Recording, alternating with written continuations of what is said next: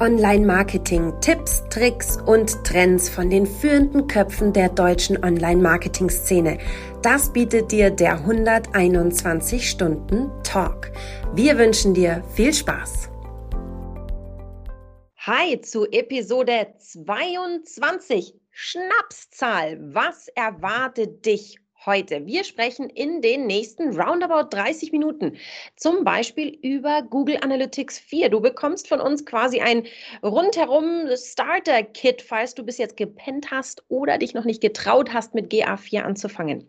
Außerdem sprechen wir mit unserem Gast heute darüber, was sich in, im SEO eigentlich so verändert hat und was du drauf haben musst, um auch so ein bisschen in die Zukunft blicken zu können als SEO. Und wir bleiben, so ein kleiner Spoiler in Richtung unserem, unseres Gastes bei SEO, und zwar beim Thema 301 Weiterleitungen und ähm, wie lange brauchst du die Dinger eigentlich? Und ganz zum Schluss, es lohnt sich wie immer dran zu bleiben, schauen wir GA4 nochmal unter die Motorhaube und diskutieren mit unserem Gast, ist GA4, also Google Analytics 4, das neue Google Analytics hot und du brauchst es unbedingt oder ist es eigentlich eher Schrott und ähm, ja, du musst es zwangsläufig halt trotzdem machen, weil sich auf GA4 halt irgendwann alles rausläuft. Also, darum geht es heute. Wer ist mit dabei? Ich äh, bin die Sarah. Ich mache bei der 121 Watt das Content Marketing Seminar und mit mir hier ist der Patrick. Ja, richtig cool. Ich freue mich sehr auf unsere heutige Show. Patrick ist mein Name, mein Hashtag digitaler Architekt und bei der 121 Watt bin ich Trainer zu den Themen Online-Marketing, auch ganz neu und beliebt Local Online-Marketing und ich bediene die Themen SEO Basis und fortgeschritten. Und da freue ich mich sehr auf unseren heutigen Gast. Und es ist, es ist ein Heimspiel. Es ist ein Heimspiel, das wir auch immer wieder gerne wiederholen. Und ich freue mich sehr mit seinem Hashtag Kennzahlenerklärer wieder unseren lieben Alexander Holl, Gründer, Geschäftsführer der 121 Watt, begrüßen zu dürfen. Und natürlich Analytics, SEO fließt durch seine Adern. Xander, schön, dass du da bist. Hallo. Hey, hallo zusammen. Ne? Die ganz ehrlich, 22 finde ich super, aber ich habe nichts zum Trinken da. Oh. Ich, holen wir nach, holen wir nach. Genau, ich stoße für Wenn euch ein bisschen an. Wir haben gesagt Schnapszahl, weil es schaut ein bisschen nach Jägermeister aus. Oder ja, ja, genau. Schwarzbier, ja genau. Ihr werdet es nie erfahren. One-Shot-Maschine. ja. ja, und wir können direkt reingehen, denn wir haben viel vor und ähm, Lieber Xander, du weißt ja auch gerade bei meinem äh, Online-Marketing-Seminar, Webinar bei euch, ist natürlich auch Analytics immer ein Thema. Und natürlich auch die großen Fragezeichen, was bedeutet eigentlich Google Analytics 4? Was kommt da auf mich zu? Vielleicht können wir da den Einstieg suchen. Ähm, was sind denn die großen Änderungen zu Google Analytics Universal und der 4, die da jetzt steht? Kannst du uns da einmal kurz abholen, bitte? Also vielleicht ganz kurz so zwei, drei Takte zum Hintergrund. Ähm, am im, war das, am Juli 2019 hat Google eine neue App Web Property gestartet. Und da gab es erstmal große Fragezeichen, was ist das? Und äh, tatsächlich war das eine komplett neue Version, die auf einer komplett neuen Technologie, nämlich Firebase, äh, basiert war.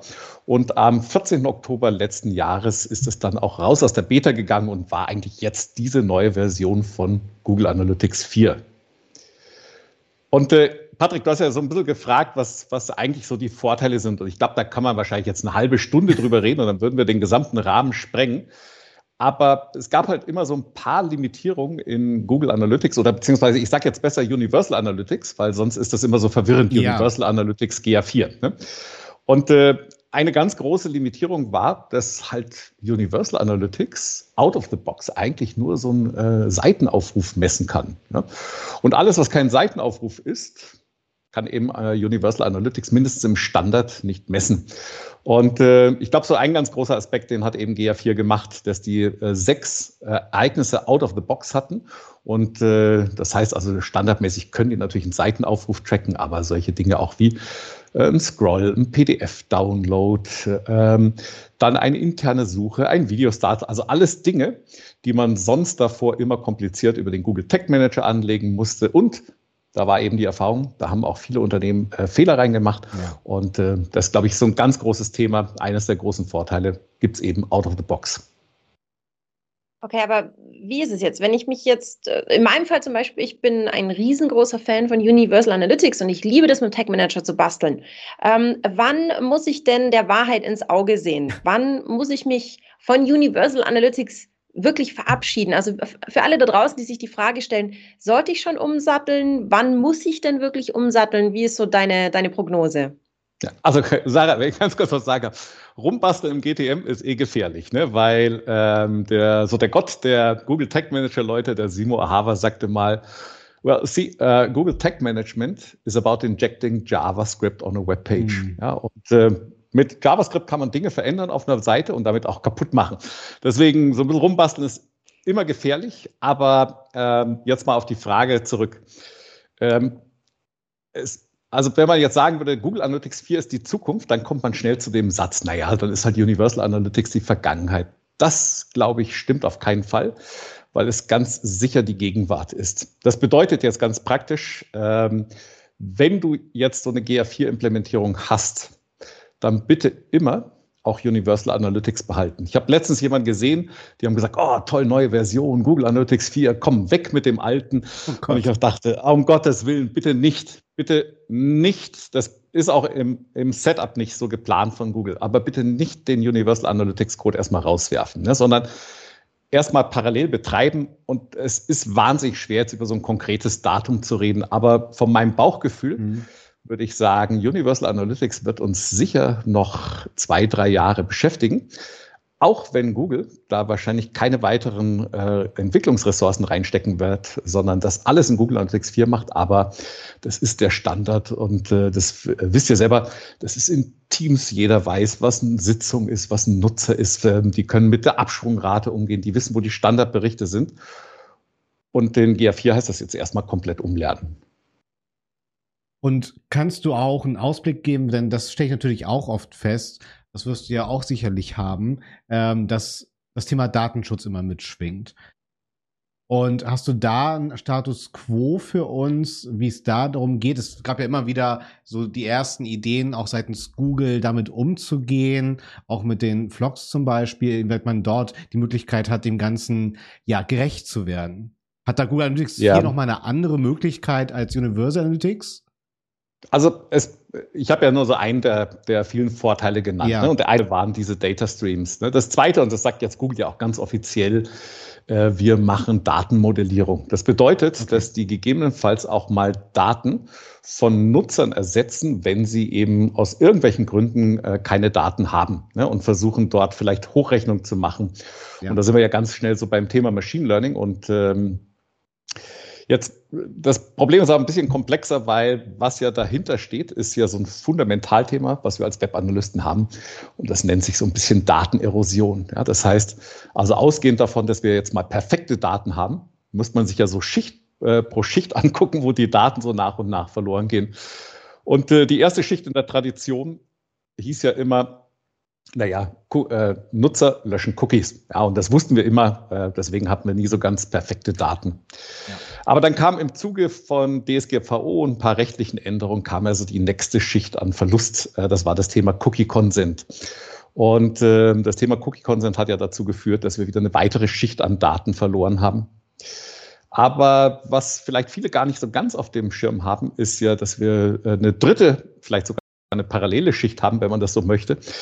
Äh, das sind die Browser, weil Safari beispielsweise schon von Anfang an bestimmte Cookies geblockt hat und äh, die Analytics-Cookies haben sie nach sieben Tage nach sieben Tagen wieder auf Null gesetzt. Hm. So, das hört sich jetzt so äh, Theorie, aber die Praxis heißt jetzt so, so ein kleines Standardbeispiel. Ein Nutzer kommt über den äh, Chrome-Browser auf eure Seite und äh, kommt nach 16 Monaten wieder. Ja, sonst kein Sonderfall.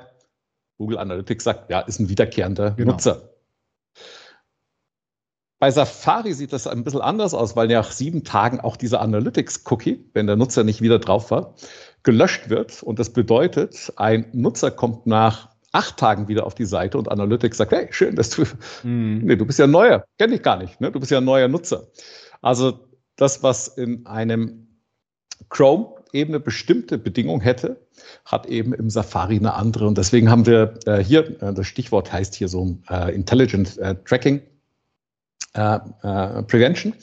Und das bedeutet einfach, dass auch hier seitens der Browser nicht alle Daten zur Verfügung stehen. So, ich muss ein bisschen ausholen, weil jetzt Google gesagt hat, hm, das ist ja doof weil äh, jetzt stehen uns ja manchmal Daten nicht zur Verfügung und ähm, jetzt haben die auch irgendwann die Annahme getroffen, naja, das ganze Thema Cookies, das wird eh so in den nächsten Jahren wahrscheinlich äh, immer komplizierter werden. Ja. Und Google selber hat gesagt, naja, wir werden mindestens diese sogenannten Third-Party-Cookies, also von der dritten Instanz, werden irgendwann äh, auch vom Chrome nicht mehr unterstützt. So. Und ähm, deswegen überlegt jetzt Google, wie sie ähm, tatsächlich Daten zur Verfügung stellen können. Und äh, das waren, glaube ich, so ein bisschen diese Konzepte, die du gesagt hast. Das hieß mal FLOCS. Das steht für Federated Learning of Cohorts. Hört sich kompliziert an. Geht aber darum, dass über den Chrome bestimmte Gruppen an Nutzern gebildet werden sollten und an denen könnte man dann vielleicht äh, zum Beispiel Werbung an, die könnte ja. man dann Werbung ausspielen.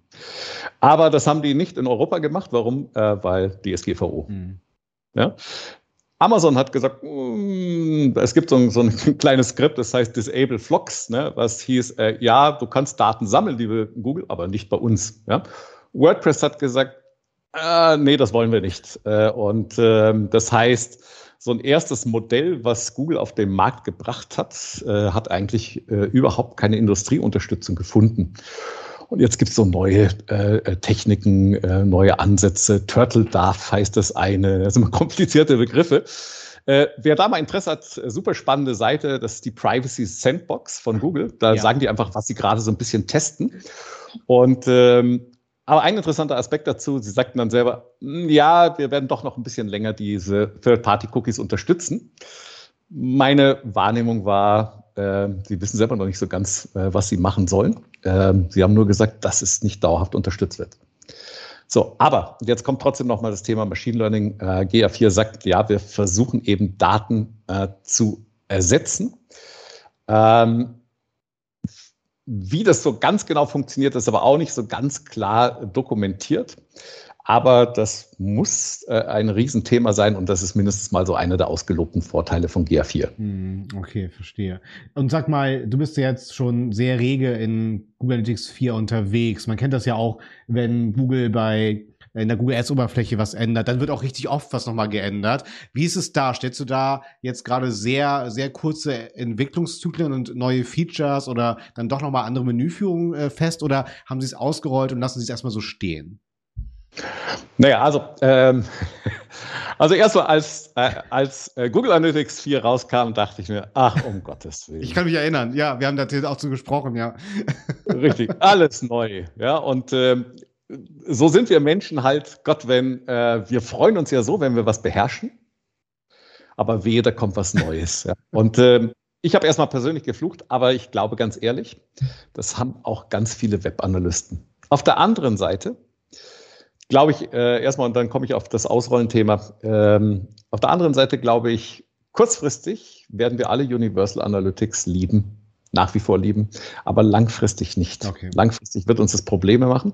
Und bei GA4 ist genau umgekehrt. Äh, wir werden kurzfristig GA4 hassen, weil ich fast sagen, oh, ist wieder alles neu, aber langfristig äh, wirklich mögen, weil äh, ja, das laufend ändert sich was. Okay. Äh, Im Juli kamen massiv viele Änderungen. Ähm, die zwei wirklich großen Änderungen waren, neben so ein paar Kleinigkeiten war, es gab plötzlich einen ganz neuen Bericht, der heißt Werbung. Das ist so das Thema eigentlich Attribution, äh, was sich dahinter verbirgt, noch ein bisschen rudimentär. Und äh, das Zweite, und äh, das meinte ich mit dem lieben äh, Unitiv starr. Ja, da gibt es dann so auf der linken Seite gibt es die fünf Berichte, äh, Echtzeit, Zielgruppe, äh, Akquisition, Verwaltung, Konversion. Aber da kannst du auch nicht viel ändern. GA4 sagt, ähm, ach, guck mal, wenn du deine Berichte ein bisschen anders haben willst und deine, so wie aus 121 Watt Berichte machen möchtest, dann haben wir jetzt etwas, das nennen wir Bibliothek. Ja, und in den Bibliotheken kann man sich eigentlich seine eigene Benutzeroberfläche zusammenbauen. Das ist am Anfang erstmal natürlich eine gewisse Herausforderung, nämlich wirklich mal sich zu überlegen, was man braucht. Aber danach ist es natürlich auch äh, total super, weil du ja eigentlich genau die Berichte dir konfigurieren kannst, so wie du die gern hättest und eben nicht wie Universal Analytics sich mal dachte, was für uns sinnvoll wäre. Hm. Und sag mal, diese, dieses Feld Werbung, das muss man einfach finden, weil ich erinnere mich auch an deine Aussage, als wir schon mal gesprochen haben über Analytics, eigentlich muss man sich auch einfach regelmäßig wirklich durchklicken und auch wirklich tief reingehen, um etwas zu finden. Gibt es dort gewisse Alerts, Changelogs, die über solche Punkte wie Werbung Bescheid geben? Genau, also was ich mir einfach angucke, um auch da wirklich auf, auf dem Laufenden mhm. zu bleiben.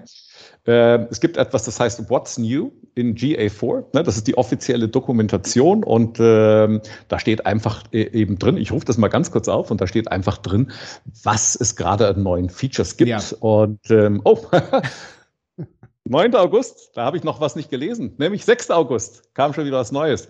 Äh, und zwar genau das Thema, worüber wir gerade geredet haben, Conversion Modeling. Ja? Die Modellierung von Konver äh, Konversion am 6. August. Und äh, das ist so typisch. Ne? Stell dir mal vor, ich habe jetzt morgen, übermorgen genau Seminar. Das. Dann sagt möglicherweise noch jemand, sag mal, Alexander, hast du das eigentlich gesehen? Seit vorgestern? Seit letzten Freitag gibt's Conversion Modeling und das übersiehst du manchmal. Ja. Deswegen äh, unbedingt diese einfach mal nach äh, What's New, äh, Meet the Next Generation of Google Analytics suchen. Sehr cool. Und dann findet ihr die Seite und dann steht eben alle aktuellen Updates drauf. Sehr, sehr cool. Wie immer packen wir euch das natürlich in die Show Notes beziehungsweise bei YouTube in die Videobeschreibung. Eh klar. Also wir äh, packen euch da einen Link rein. Ihr müsst gar nicht großartig suchen. Ähm, Alexander, beim Thema What's New. Du hast ja gerade einen Artikel veröffentlicht zum Thema Attribution. Und Attribution, glaube ich, schließt ja so ziemlich an das an, was wir ähnlich gerade besprochen haben mit dem Thema, äh, wir können die Nutzer auf ihrem Weg zu uns, beziehungsweise auf dem Weg von ihrem ersten Kontakt bei uns bis zur Conversion nicht mehr so lückenlos nachverfolgen, wie das vielleicht irgendwann mal war. Da greift ja Attribution an. Was ist da so das Spannende bei Google Analytics 4 und dem Thema Attribution? Ja, also ich, ich baue jetzt erstmal einen Cliffhanger ein. Ähm, diese, dieser Artikel GA4-Attribution ist eine Blue Ocean SEO-Strategie. Da können wir später äh, vielleicht nochmal drüber reden, äh, wenn wir auch mal vielleicht noch über SEO ein bisschen reden. Aber jetzt erstmal, als ich diesen Artikel geschrieben habe, dachte mir, ja gut, es gibt halt diesen neuen Bericht Werbung. Und äh, dann habe ich gemerkt, äh, eigentlich sollte ich mal vielleicht erstmal fundamental so ein bisschen erklären, was Attribution ist. Weil 80 Prozent würden sagen, was wahrscheinlich auch durchaus Sinn macht, naja, Attribution, da geht es halt um die Attribution von digitalen Marketingkanälen. Nämlich sprich, welchen Einfluss hat welcher Digital Marketing Kontaktpunkt auf eine spätere Konversion? Und das ist eigentlich so, das gab es auch schon in äh, Universal Analytics und das gibt es jetzt auch in GA4. Ja, und zwar unter diesem Berichtsreiter Werbung. Ja, und da geht's dann so um ähm, äh, Attributionsmodelle. Das heißt also, wie schaue ich auf meine digitalen Marketingkanäle? Äh, das heißt, ähm, äh, zum Beispiel gibt's so Attributionsmodelle wie erster Klick. Das bedeutet, wenn ich jetzt so tun würde, als würde ich den Gesamt, die gesamte Zielerreichung auf den ersten Kontakt, den ich zu einem Nutzer hatte, attribuieren, also zuordnen was würde das eigentlich für eine Aussage über meine digitalen Marketingkanäle machen? Das ist ja total spannend, weil du hast ja sonst im Standard in diesen ganzen äh, Analytics-Tools, ja, also es bezieht sich jetzt nicht nur auf GA4 und Universal Analytics, hast du ja eigentlich meistens, du siehst nur den äh, letzten, beziehungsweise ganz korrekt gesagt, den letzten nicht direkten Kanal. Das bedeutet ja in der Konsequenz, hey, alle SEOs und Google Ads Leute sagen, hey, super, ne, weil die eigentlich bevorteilt werden, weil das ja oft Kanäle sind, wo Nutzer abschließen. Alle, die so Facebook Ads machen und Display Werbung, die sagen, ah, sieht bei uns nicht so gut aus, ja. Aber jetzt kann man über so Attribution, wie gesagt, konnte man schon in Universal Analytics, jetzt aber auch in GA4, kann man jetzt einfach mal simulieren, was würde eigentlich äh, mit meinem digitalen Marketing passieren, wenn ich so tun würde, als würde ich den gesamten Konversionswert auf diese ersten Touchpoint legen. Aber ich glaube, und das ist das, wenn man über Attribution redet, gibt es ja eigentlich so, ich habe das mal unterteilt, eigentlich Attributionsansätze, die äh, tatsächlich nämlich oft übersehen werden, dass es die auch in Analytics gibt äh, und rudimentär jetzt schon in GA4, weil das eine, was ich jetzt gerade gesagt hatte, war, Äh, das wäre so Cross-Channel-Attribution, ja? also über verschiedene digitalen Marketing-Kanäle weg. Was für manche ganz interessant ist, ist sogenannte Intra-Channel-Attribution. Äh, da gucken sich Google Ads-Leute an, sagen, oh, welche Kampagne hat vielleicht den ersten Kontakt gemacht und welche hat eher abgeschlossen. Das kann man nicht ansehen in GA4, auch nicht in Universal Analytics. Äh, da einfach ins Google Ads-Konto gehen, da stehen die Daten zur Verfügung. Dann gibt es aber einen Bericht, der, äh, den gibt es bisher nur in Universal Analytics, nämlich die Seitenattribution. Äh, wer da schon mal drauf war, der kennt sicher den Bericht, der heißt, äh, der ist zu finden unter Verhalten alle Seiten. Und da gibt es einen merkwürdigen Wert, der Seitenwert. Und äh, Google versucht nur, in diesem Bericht, dann kann man sagen, das ist so eine Cross-Page-Attribution, zu sagen, welchen Wertbeitrag hatte vielleicht zum Beispiel ein Blogartikel auf einen tatsächlich späteren Kauf. Ja, weil es könnte ja sein, so ein Szenario, ein Nutzer liest einen Blogartikel, guckt sich eine Produktseite an und kauft. Ja, und ähm, dann kann man, oder bucht einen Newsletter. Und dann kann man sich äh, in diesem Seitenbericht das mal ansehen, wie hier so die Wertzuordnung ist. Ne? Und äh, ich finde den total spannend, gerade für Sie auch total spannend, weil wir beschäftigen uns ja immer mit Rankings, aber vielleicht nicht mit dem Wert von Seiten. Ne? Und äh, das letzte, um es nur ganz vollständig äh, zu machen, wäre das Thema Cross-Device-Attribution. Das heißt, ein Nutzer kam über ein Handy, ist dann über den Desktop auf unsere Seite gekommen und hat vielleicht am Abend mit einem Tablet äh, abgeschlossen. Und äh, eigentlich ist das ja aus unserer Sichtweise ein Nutzer, mhm. aber im Standard könnte ich das in Analytics nicht zusammenbinden. Ja, und Also ich kann zumindest sagen, aus Content-Marketing-Perspektive ist es, sind das, ist das Thema Modellvergleichstools super, super spannend. Total. Weil du einfach sehen kannst, wie der Alexander gesagt hat, ähm, im Standard ist es halt in der Regel nicht äh, Facebook Organic, also unbezahlte Facebook-Geschichten zum Beispiel die zum Abschluss beitragen. Jetzt schaust du als Content Marketer in dein Analytics und schaust mal so ein bisschen betröppelt rein und denkst du, ja, okay, so wie wichtig bin ich denn eigentlich? Mhm. Und das ist halt so ein ganz guter Ansatz, um einfach mal zu schauen, ähm, wenn ich jetzt einfach davon ausgehe, der erste Kontakt ist für mich theoretisch der wichtigste, weil ohne den wären die ja nie zu mir gekommen. Da stehe ich im Content Marketing häufig deutlich besser da. Oder auch zu sagen, naja, eigentlich ist jeder Kontaktpunkt genau gleich wichtig, weil ähm, wenn einer dazwischen gefehlt hätte, wäre derjenige vielleicht ja gar nicht bei uns geblieben, sondern wäre zu jemand anders gegangen. Auch da äh, freut sich das Content Marketer Herz. Also ähm, super, dass es das jetzt in Google Analytics 4 äh, auch gibt. Sehr schön. Ähm, lasst uns doch mal zum nächsten Thema hüpfen, oder? Sehr gerne. Für alle, die Wir nicht so tief in Google Analytics drin sind, aber gerne wollen, dass ihre Seite performt. Für die ist ein super spannendes Thema. Und und ähm, ich habe in dem Artikel gelesen, beziehungsweise im Newsletter der 121 Watt gelesen, darüber sprechen wir ja hier immer in den, im 121-Stunden-Talk, ähm, dass 19, seit 1997 gibt es den Begriff SEO. Wow, 97, da war ich noch irgendwo in der, ich glaube noch in der Grundschule unterwegs. Ähm, natürlich hat sich viel getan seit 1997 und genau darüber würde ich gerne mit euch reden. Ihr zwei SEOs, äh, wie ist es für euch? Wann seid ihr eingestiegen ins Thema SEO und wo seht ihr denn die Zukunft im SEO? Ich fange gern mal an. Also bei mir ging es los, da konnte man noch Dinge im Quellcode verstecken, die dann nur der Google Crawler gesehen hat und die Nutzerinnen da draußen nicht. Also letztendlich so die ganz simpelsten aller Stellschrauben habe ich mitbekommen. Und ist so ein bisschen wie, dass ich weiß, was man mit einer Musikkassette und einem Bleistift machen kann. So fühlt sich das irgendwie an, wenn man so zurückspult tatsächlich. Und auf die Frage hin, was hat sich in den letzten 15 Jahren wiederum großartig geändert, habe ich immer wieder witzigerweise spannend eigentlich die Antwort, ähm, gar nicht so viel, sondern die Schwerpunkte haben sich geändert und die, die semantische und auch die, die sprachliche Qualität und auch Interpretationsfähigkeit von Google ist halt unglaublich stark geworden. Und die mannigfaltigen Updates natürlich so. Aber ich glaube, als SEO hat man vor allem in den letzten Jahren gelernt, nicht die Suchmaschine zu optimieren, sondern die eigene Webseite zu optimieren. Und ich glaube, das macht schon mal vom Stresslevel, ist das um einiges gesünder. Also bei, bei mir, und das ist ganz lustig, weil ich saß genau auf der anderen Seite wie Patrick. Ja. Ähm, Mein erster Kontakt zu SEO war im Jahr 2001 bei Alta Vista. Und ähm, nämlich, weil so Menschen wie vielleicht Patrick, weiß gar nicht, ob du damals schon was gemacht hast, ne? aber es gab welche, die haben halt so weißen Text auf weißem Hintergrund. Und äh, ich erinnere mich noch sehr gut äh, bei uns, äh, wir waren damals in Hamburg und dann kam äh, unser Chefwissenschaftler, äh, der ist relativ bekannt, der heißt Andre Broder, der ist heute Google Distinguished Scientist, so nennt sich das, ne? und ist einer so der Superköpfe äh, rund um das Thema Algorithmen und äh, der hat sich äh, dann bei uns mal so einen Tag Zeit genommen, kam ins Alter Vista Hamburg Büro und hat uns mal so Algorithmen erklärt. Ne? Und äh, wir saßen nur da und sagten so, was?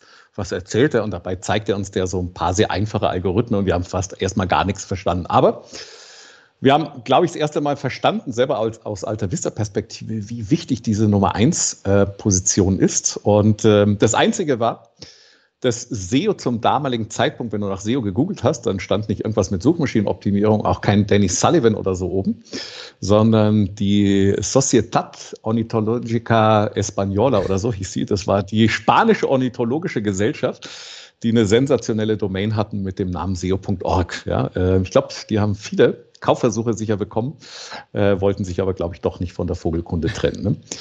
Und äh, das war so ein bisschen damals äh, erstmal der äh, der Zugang. Und ähm, das war ja auch das, was in dem Artikel, glaube ich, erstmal so referenziert ist, richtig? Ja. Ganz genau. Also ich als Content-Marketer ich, wer den 121-Stunden-Talk schon von Zeit zu Zeit mal gehört hat, der kennt die Story schon. Mein erster Kontakt war in den frühen 2000ern. Als ich noch Schülerin war, habe ich für ein Reisebüro, das Urlaub im Chiemgau angeboten hat, eine Landingpage geschrieben, in der der Satz irgendwie lautete, wenn du zu deinem Urlaub im Chiemgau aufbrichst, vergiss deine Digitalkamera auf deine Reise ähm, in den Urlaub im Chiemgau nicht, damit du von deinem Urlaub im Chiemgau Fotos machen kannst, dass wenn du wieder zu Hause bist von deinem Urlaub im Chiemgau, du deinen Freunden Fotos aus dem Urlaub im Chiemgau zeigen kannst. Also ein bisschen überspitzt gesagt, aber so ungefähr sah es aus, als ich das erste Mal Kontakt zum Thema Suchmaschinenoptimierung hatte. Ähm, wo stehen wir denn jetzt? Beziehungsweise noch viel spannender, wo geht es denn eigentlich hin? Alexander, was sagst du? Wo muss ich mich hinorientieren? Vielleicht vor allem mental-geistig als SEO, um am Ball zu bleiben? Also äh, das eine ist erstmal erschreckenderweise, solche oder ähnliche Texte gibt es auch heute noch. Ne? Ist ja nicht so, dass die so, dass man sagt, ausgestorben, sondern solche Texte, Urlaub im Chiemgau, äh, Immobilienmakler irgendwo in Stuttgart oder sonst irgend sowas, äh, das gibt's ja bis heute noch. Und ähm, wir äh, sehen das, oder ich sehe das ja bei ganz vielen äh, Seminaren. Ähm, und ähm, dabei ist das ja, wie du selber sagtest, ist das ja voll retro. Das ist ja so, das ist ja sowas von 2000, 2003. Äh, und ähm, aber ich glaube jetzt erst einmal, so ganz, ganz fundamental. Äh, und äh, der Andi hat da einen tollen Artikel drüber geschrieben. Aber wir kommen so aus einer Zeit, da war so SEO so ein bisschen Magie. Ja? Und so, keine Ahnung, wie sie es genau machen, aber man kommt auf eins. Ne? Ähm, dabei war äh, das gar nicht Magie, sondern war Spam. Das ist aber auch ein großes Problem bis heute, weil ja so die Erwartung ist, naja, so ein bisschen rumtricksen, dann kommen wir schon auf die Eins. Ne? Aber ähm, ich glaube, der erste, der das mal geprägt hat, war der Markus Tober, äh, mindestens wo ich so zugerechnet habe, äh, der, der, Gründer von Searchmetrics, ähm, äh, bekannten SEO-Tool. Und er sagte, naja, eigentlich ist das äh, SEO ja nicht Search Engine Optimization, sondern äh, dieses Thema Search Experience Optimization. Und das klingt immer, finde ich, so total banal, wenn man über solche Dinge redet, aber die Auswirkungen sind ja eigentlich fundamental, wenn man das richtig sieht, eben weg von der Magie meiner Meinung nach äh, hin zum Nutzer.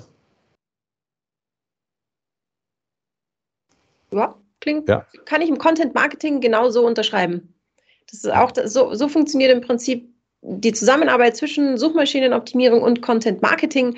Wir schauen uns an, was will der Nutzer denn eigentlich? Also was sucht der und was will der lesen? Und im Content Marketing arbeiten wir darauf hin, dass wir sagen, wenn ich einen Artikel mit dieser Überschrift habe, was erwartet denn mein Nutzer eigentlich hinter dieser Überschrift? Und im Prinzip geben wir uns da häufig mit den SEOs so ein bisschen, ja, ich würde mal sagen, die Klinke in, reichen den SEOs die Hand im Content Marketing. Wir wachsen da ja mhm. alle äh, schön zusammen mit unseren Content Marketing Disziplinen.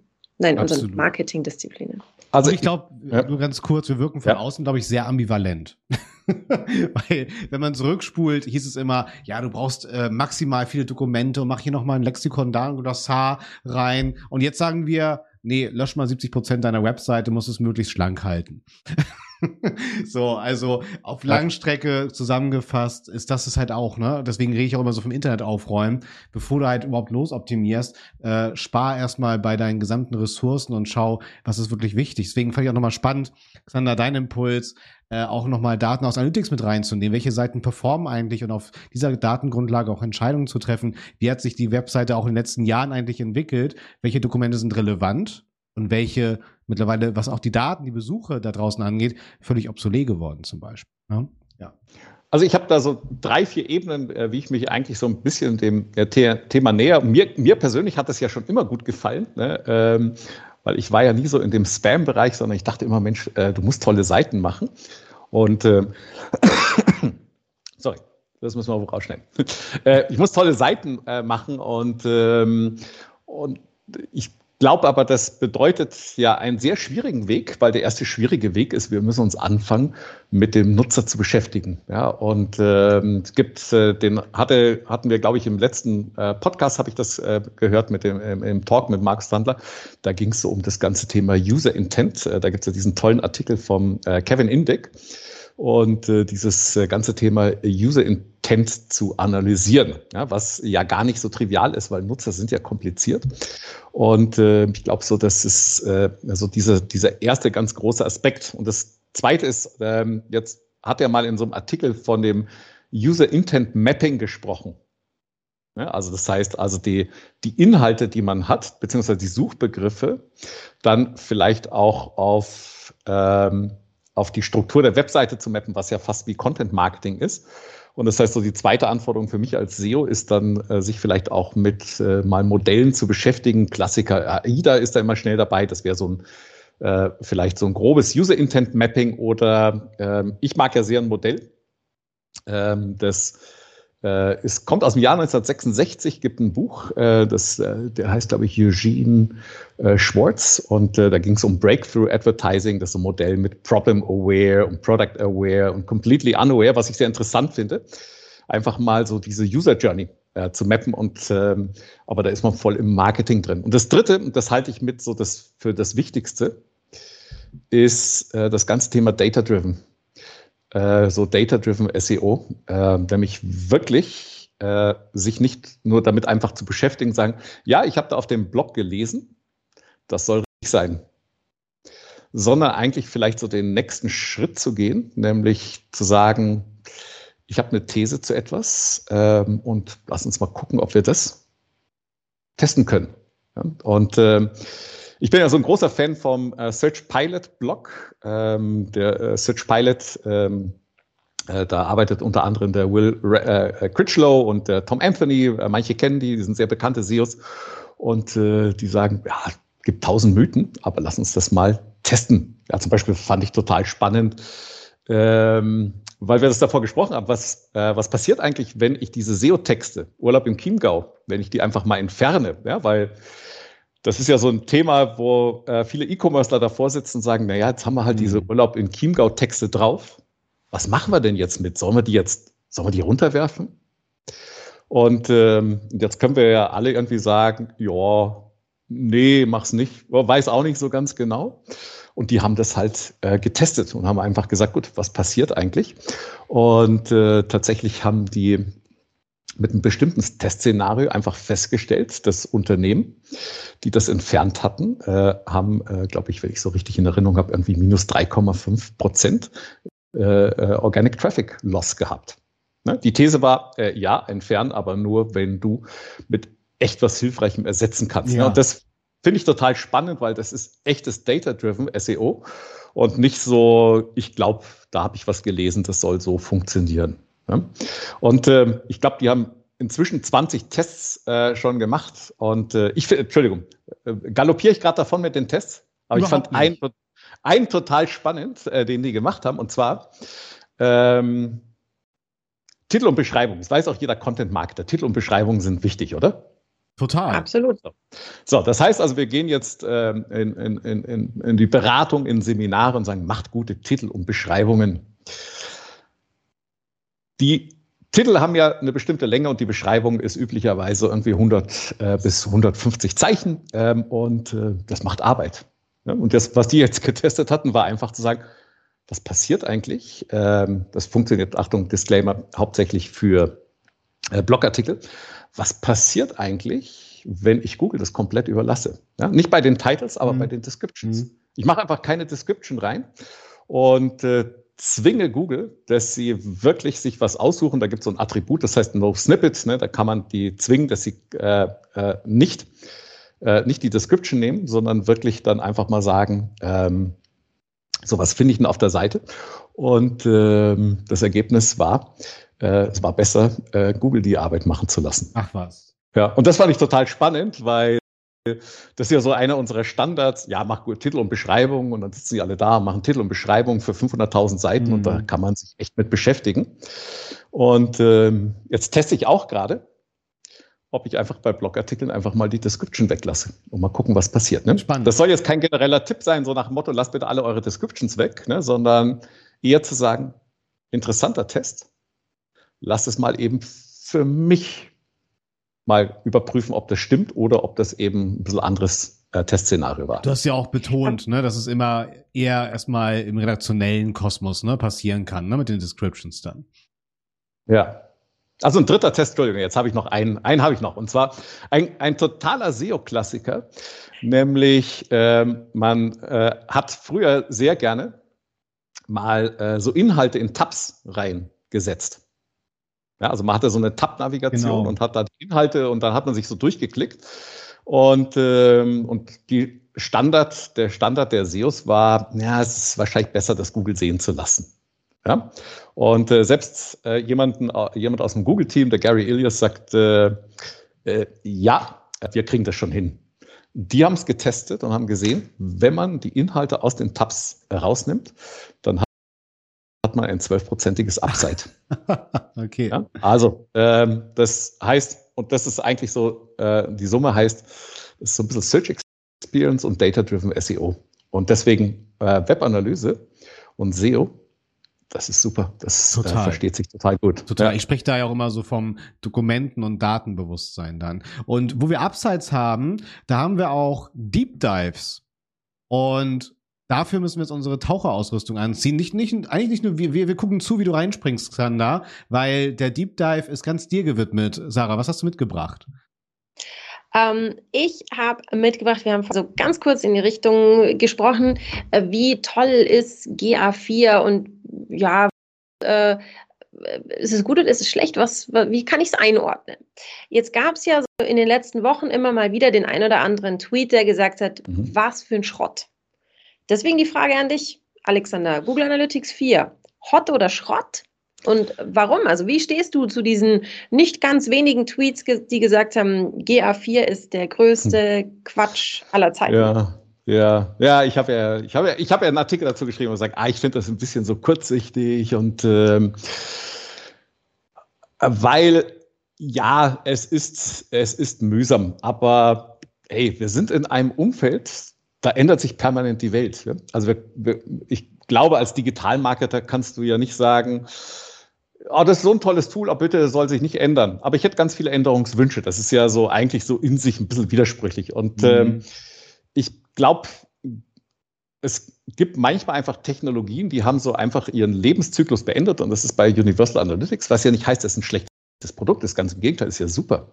Aber aber irgendwann kommt halt äh, so äh, The Next Level Analytics und ähm, das ist GA4. Ähm, es ist äh, unglaublich flexibel. Und äh, das macht aber den Leuten ja auch Probleme, weil Flexibilität heißt ja auch meistens ein bisschen Verantwortung, nämlich zu sagen, äh, was will ich eigentlich? Ja? Und ähm, das ist jetzt erstmal so eine Tradition, Universal Analytics, toll, sehr vorkonfektioniert. Ja, erstmal, was man so in den Standardberichten bekommt, GR4 sehr flexibel und plötzlich muss man sich echt Gedanken machen und sagen, was möchte ich eigentlich äh, wissen? Das mal so erstmal so als, glaube ich, als, als äh, fundamentale Aussage. Und ich habe das gar nicht so mitbekommen, äh, Sarah. Was ist, was sind so die, die Hauptrand-Anknüpfungen? Ja, unnötig kompliziert, glaube ich, kann man so kann man es zusammenfassen. So unnötig komplex und okay. Nee, so ja. generelles verstehe ich nicht. Macht man, man macht es mir unnötig schwer, hat man so ja. rausgelesen. Also kam noch, also äh, ja, ist schwer zu bedienen. Oh, äh, und jetzt kommt ja immer so, ja, ich habe doch meine fünf Standard-Reports, wo sind denn die jetzt? Ja, ja. Ähm, ja Moment, letzte Woche hieß es ähm, äh, Analyse Hub, jetzt heißt es explorative Datenanalyse. Mal gucken, wie es nächste Woche heißt. Ja, so ein bisschen so wie so eine, ähm, wie bei Forrest Gump die Pralinenschachtel. Mal gucken, was wir als nächstes für eine ja. Praline ziehen. Und ähm, ja, Moment mal, wo ist denn die Absprungrate hin? Ich habe doch immer auf Absprungrate meine Berichte gemacht. Äh, okay, ach so, die heißt jetzt Engagementrate. Was ist denn jetzt die Engagementrate? Also neue Definitionen. Mhm. Ähm, äh, Features, die einfach nicht da sind. Ja, ähm, so wie Attribution, die ähm, ja erst im Juli dazu kam. Und äh, viele haben dann gesagt, äh, wo ist denn die?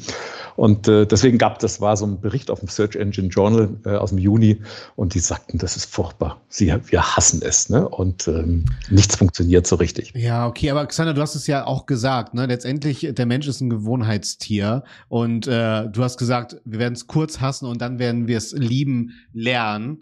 Und ich glaube, das ist genau der gleiche Effekt, wenn du dich morgens in deinem vertrauten Social Media Umfeld reinkuscheln willst und plötzlich hat es eine neue Oberfläche, ist auch erstmal alles doof.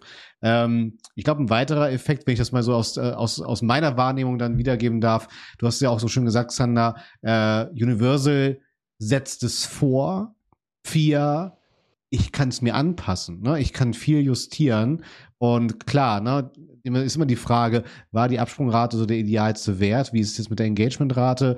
Wo sind die Berichte? Und wie kann ich die Bibliothek für mich jetzt bestmöglich nutzen? Weil das finde ich halt auch ein sehr charmantes Feature, dass ich halt nicht alles irgendwie direkt ins Google Data Studio zum Beispiel schieben muss, sondern dort meine Bibliothek zum Beispiel habe. Genau, das sind ja eigentlich so, so die, äh, die Anpassungen, äh, die man vornehmen kann. Und ähm, es gibt ja so äh, Aspekte, zum Beispiel, also Standard immer sende einen Seitenaufruf, Universal Analytics, sechs äh, Ereignisse out of the box. Was ist jetzt passiert in Universal Analytics? Äh, dann haben halt äh, Nutzer gesagt, okay, pass auf, ich brauche dieses Ereignis in Universal Analytics, in den Google Tech Manager gegangen, haben leider eine kleine Einstellung nicht gesehen, nämlich ähm, ob das Ereignis einen, ähm, eine Auswirkung auf Absprungrate und Sitzungsdauer haben. Standardeinstellung, ja, hat eine Auswirkung.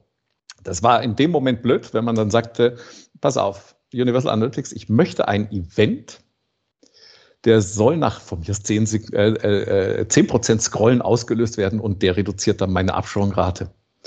Und äh, dann kommen leider so, ja, so Aussagen wie, ach, also, also unsere Nutzer, die lieben unsere Seite. Und sage ich, okay, ja, warum? Ja, guck mal, also äh, wir haben da einen Relaunch gemacht und äh, die Abschwungrate ist irgendwie von 68 Prozent auf 13 gefallen. Ach, also das, die lieben das. Äh, die Wahrheit war, äh, ja Moment, nein, nein, ihr habt ein Event eingebaut mit dem Relaunch und äh, den habt ihr nach 10, von mir aus 10 Prozent Scrollen gemacht und der hat eure Abschwungrate manipuliert.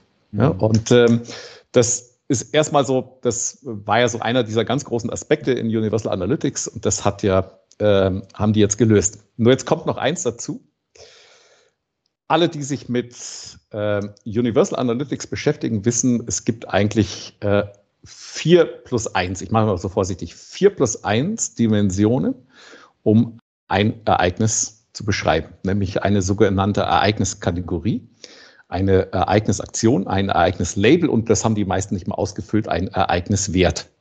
Und in diese Dreierstruktur musste man, oder Viererstruktur, musste man irgendwie alle seine Ereignisse reinpressen. So, und äh, jetzt kommt GA4 mit einem ganz anderen Ansatz und sagt, guck mal, es gibt eigentlich nur noch ein Ereignis und das besteht aus zwei Aspekten, nämlich einem Ereignisnamen und bis zu 25 Parameter, die du hier definieren kannst. Ja, verstehe. Ja?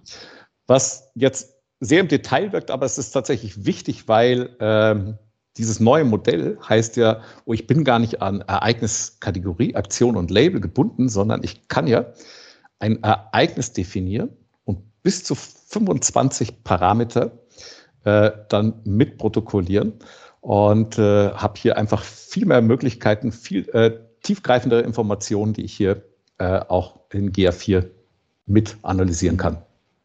Das finde ich war jetzt auch bei, bei Universal so ein Thema, was ich häufig gesehen habe, wenn ich in anderer Leute Analytics reingeschaut habe, dass so eine Struktur, gerade jetzt so diese Naming Conventions bei den Ereignissen, die ist so mitgewachsen. Und das hat man gemerkt, dass da oft am Anfang so ein bisschen was ausprobiert wurde und dann standst du da und ist, was versteckt sich denn eigentlich jetzt hinter diesem Ereignis? Also was, was machen die denn da jetzt genau? Also ich fand das, äh, das finde ich eine super spannende Änderung. Also ich habe damals einen, ähm, einen Relaunch gemacht und habe da auch die Tracking-Strategie komplett neu gemacht. Ich habe Stunden gebrütet über mhm. dieser, diese Handvoll Ereignisse und was mache ich Label, was mache ich Aktion und so weiter. Also das, äh, da glaube ich, ist es genau wahrscheinlich das Gegenteil, oder Alexander, was so die Kritik immer sagt, dass es wird eher einfacher im, im Handling, so wie es jetzt klingt. Also ähm, es, es gibt ja so zwei, drei Aspekte in Universal Analytics, wo du, es war sehr schön, weil du sagtest Konvention. Konvention ist ja eine Normung, ne? Und ähm, äh, du hast, glaube ich, verzweifelt gesucht, ob es eine Konvention gibt, ne? weil die meistens gibt sie gar nicht, sondern man benennt halt irgendwie die Ereignisse, wie man gerade lustig ist, ja. Und da muss man aber da äh, danach sagen, was ist denn jetzt TR under, äh, unterstrich SCR unterstrich 10 minus 7? Ja, und äh, weil es keine Namenskonvention gab, ähm, hat man halt irgendwas implementiert. Das kann man auch nach wie vor in GA4 machen. Jetzt kommt aber das Aber. Google selber unterscheidet jetzt diese Ereignisse in sogenannte automatische Ereignisse. Das heißt, was die out of the box, das sind diese Datenstreams, die die mitprotokollieren, also Seitenaufruf, PDF-Download, äh, ausgehender Link etc. Und das sind die automatischen Ereignisse. Dann gibt es sogenannte empfohlene Ereignisse. Das heißt, äh, Google hat gesagt, guck mal, es gibt für GA4 gibt es Empfohlnisse auch mit einer Namenskonvention, wie wir uns das denken. Ja, zum Beispiel Klassiker Purchase heißt, oh, hat gekauft, das wäre E-Commerce. Aber dann auch, wenn du im B2B-Bereich bist, ja, dann hast du meistens ein Kontaktformular. Jetzt sagt Google, naja, also wenn du das als Ereignis mitprotokollieren möchtest, unser empfohlenes Ereignis würde jetzt heißen Generate-Lead. Ja, nicht irgendwie, wie du willst, sondern generate-lead. Mhm. Und äh, dann kann man ja auch sogenannte benutzerdefinierte Ereignisse anlegen. Und äh, diese erste große Empfehlung heißt schon mal, vielleicht sich auch äh, ein bisschen mit diesen automatischen und empfohlenen Ereignissen auseinanderzusetzen und sehen, was Google für eine Namenskonvention dort geschaffen hat, zu sagen, weißt du was, ich muss das nicht neu erfinden, sondern ich versuche mich mal an dem äh, zu orientieren, was ich da finde. Und das ist glaube ich, eine extreme Erleichterung, weil man dann einfach so Vorbilder hat und sagt, oh, jetzt lass uns mal überlegen, ob es vielleicht andere Ereignisse gibt, also Dinge, die ich selber äh, mit analysieren möchte auf einer Seite äh, eines Unternehmens und ähm, überleg mal, wie ich das nennen könnte, bleib aber in der Namenskonvention, so wie sie eben Google Analytics 4 hier empfiehlt. Super, vielen Dank für den Tipp. So, jetzt muss ich dich aber ganz zum Schluss doch noch zwingen. Alexander, ein Wort. Google Analytics 4. Hot oder Schrott? Also, äh, ganz, ganz klar nochmal. Äh, total hot. ja? Total hot. Zwei Wörter nehmen wir auch. Ja. Sehr schön. Aber lieben lernen, der Patrick hat es gesagt, das, mhm. das werden wir echt lieben lernen müssen. Das ist, ein, das ist keine, das ist nicht ein schnelles Date, wo man sagt, cool, sondern das werden wir echt lieben lernen. Und äh, ich versuche äh, jeden Standardbericht, den ich eigentlich so intuitiv in Universal Analytics machen möchte, einmal äh, erstmal zu sagen, ich lege den mir mal in GA4 an. Ja? Äh, einfach so, einfach mich dazu zwingen, äh, um äh, da eine Routine zu entwickeln. Lieben lernen. Ja. Aber man wird das Leben lieben. Also, Sarah, ich weiß nicht, wie es dir geht. Ich bin halt, ich muss nicht lieben lernen. Ich bin immer gleich schockverliebt hier in unsere Gästinnen. Und äh, das ist für mich halt das Wertvollste hier. Ich habe wieder viel mitgenommen tatsächlich. Und ich, ich, ich mag es ja auch, gerade hier mit unseren Referentinnen äh, in diesen, diesen, diesen Talk zu gehen, weil es immer wieder spannend ist, wie jeder für sich so seine Spur hat, zu argumentieren, zu begeistern. Also, Xander, vielen Dank auch für, gerade für die vier Insights, die du uns hier mitgegeben hast. Von daher ich bin wieder voll versorgt. Ganz lieben Dank dafür. Äh, Sarah. Ja, also äh, für alle, die jetzt noch nicht voll versorgt sind, äh, zum Beispiel haben wir euch ja auch das Thema 301 Weiterleitung angeteasert und haben es dann nicht geliefert, weil wir so wahnsinnig über der Zeit sind. Deswegen klickt euch rein auf 121 watt.de in den Newsletter. Dann könnt ihr alles nachlesen, was es mit den äh, angeteaserten 301 Weiterleitungen auf sich hat. Äh, wenn ihr sagt, ja, lesen ist jetzt nicht so mein Ding, ich höre lieber zu, dann auch kein Problem. Schau in alle gängigen Podcast-Portale. Dort findest du jede Woche unseren 121 Stunden Talk. Wenn du jetzt dann doch lieber guckst als zuhörst oder lieber guckst und zuhörst, dann schau doch zum Beispiel bei YouTube oder bei Facebook vorbei. Da findest du uns auch jede Woche sowie eben auch den 121 Stunden Newsletter. So, das war's von mir. Ich sage schon mal vielen Dank und übergebe das vorletzte Wort an den Patrick, bevor der Patrick das letzte Wort dem Alexander überlässt. Ich sage schon mal Tschüss. Danke. Ich, ich fange deinen Ball auf und ich bedanke mich. Ich freue mich auf unsere nächsten Formate. Wir haben schon wieder tolle Gästinnen am Start und ja, Xander, du kannst dich jetzt kurz mental darauf vorbereiten. Du hast hier für diese Show das letzte Wort. ah, das, das, das setzt ja total und äh, das setzt ja total unter Druck. Ähm, schade, ich habe eigentlich 15 Tipps für GA4 noch vorbereitet. und wie man das mit SEO verbinden kann. Ne? Ähm, das machen wir das nächste Mal irgendwann. Wir, genau, wir machen ein extra Weihnachtsspecial oder so. Oder, oder ein Herbstspecial, wo wir uns da komplett austoben, weil ich habe auch mega Bock auf die Themen. Äh, aber Xander, du darfst trotzdem noch dein letztes Wort. Jetzt geht's immer hin und her. Gut, also, äh, dann hätte ich eins gesagt, ich weiß nicht, ob ihr jetzt was Fachliches haben wollt. Äh, guckt euch unbedingt einen äh, total spannenden Artikel bei Wikipedia an, der heißt Datenkompetenz. Da, wenn man das durchliest, dann weiß man, was der GA4 gemacht hat. Sehr theoretisch und trotzdem, äh, das ist die Zukunft der Datenanalyse. Äh, es war super bei euch zu sein und äh, wir haben ganz schön überzogen, aber es ist einfach wahnsinnig spannend. Ja, auf wieder Stream. Bye, bye.